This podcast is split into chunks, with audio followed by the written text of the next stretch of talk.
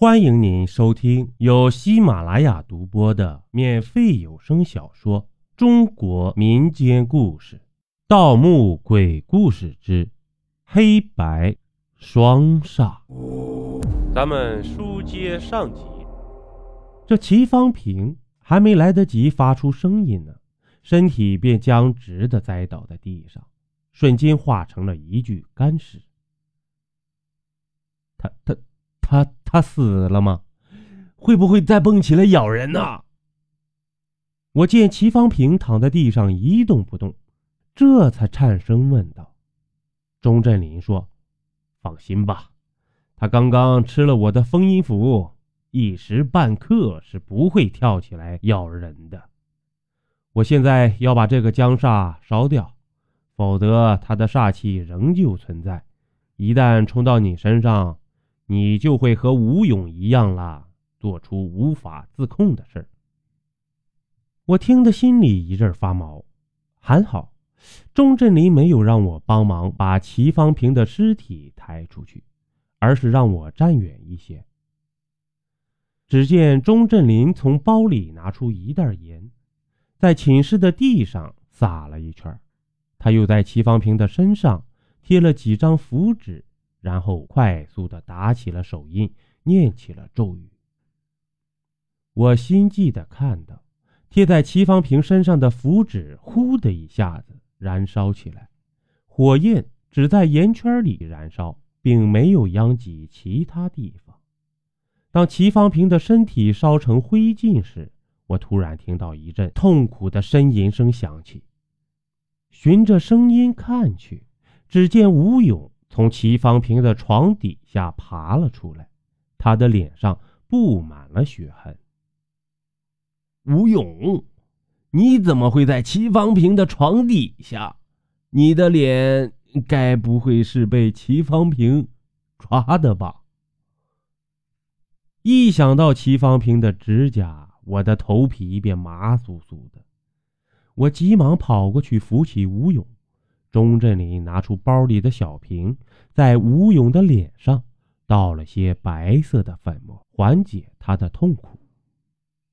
这钟振林清理完齐方平的尸灰，一脸疲惫地坐在了空床上。我则有些急切地问道：“你、你们谁能解释一下，这他妈到底是怎么一回事啊？”吴勇神情惶恐地说。呀，我也不知道是怎么回事，嘿，只觉得身体阵阵发凉，哎，好像有股煞气在控制我去掐齐方平的脖子。我听齐方平说，我的体内有有有那个黑毛僵煞的煞气，只好吃掉这煞气。只要吃掉这煞气，他就可以成为一个真正的僵煞。哎，之后发生了什么，我就不知道了。我低下头，沉默不语，心里却在想着：之前看到齐方平的额前长出了黑毛茬看来他一定是吃了黑毛僵煞的煞气。此时。一直没说话的钟振林说道：“我刚刚出去处理白毛江煞的尸灰时，就感觉到了另一股煞气，那是黑毛江煞正在你们寝室里害人啊！于是就急匆匆的赶了回来。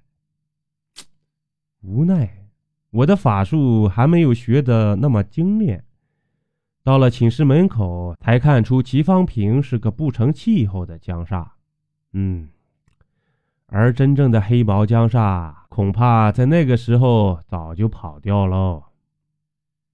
钟振林说完，我们三个人却沉默了下来。寝室里瞬间静得可怕。我看了一眼手机，已经是凌晨三点了，困意袭来，我打着哈欠说：“哎，闹腾了一晚上了。”大家都累了，还是先睡觉吧。有什么事咱明天再说吧。说完，我便躺在了床上。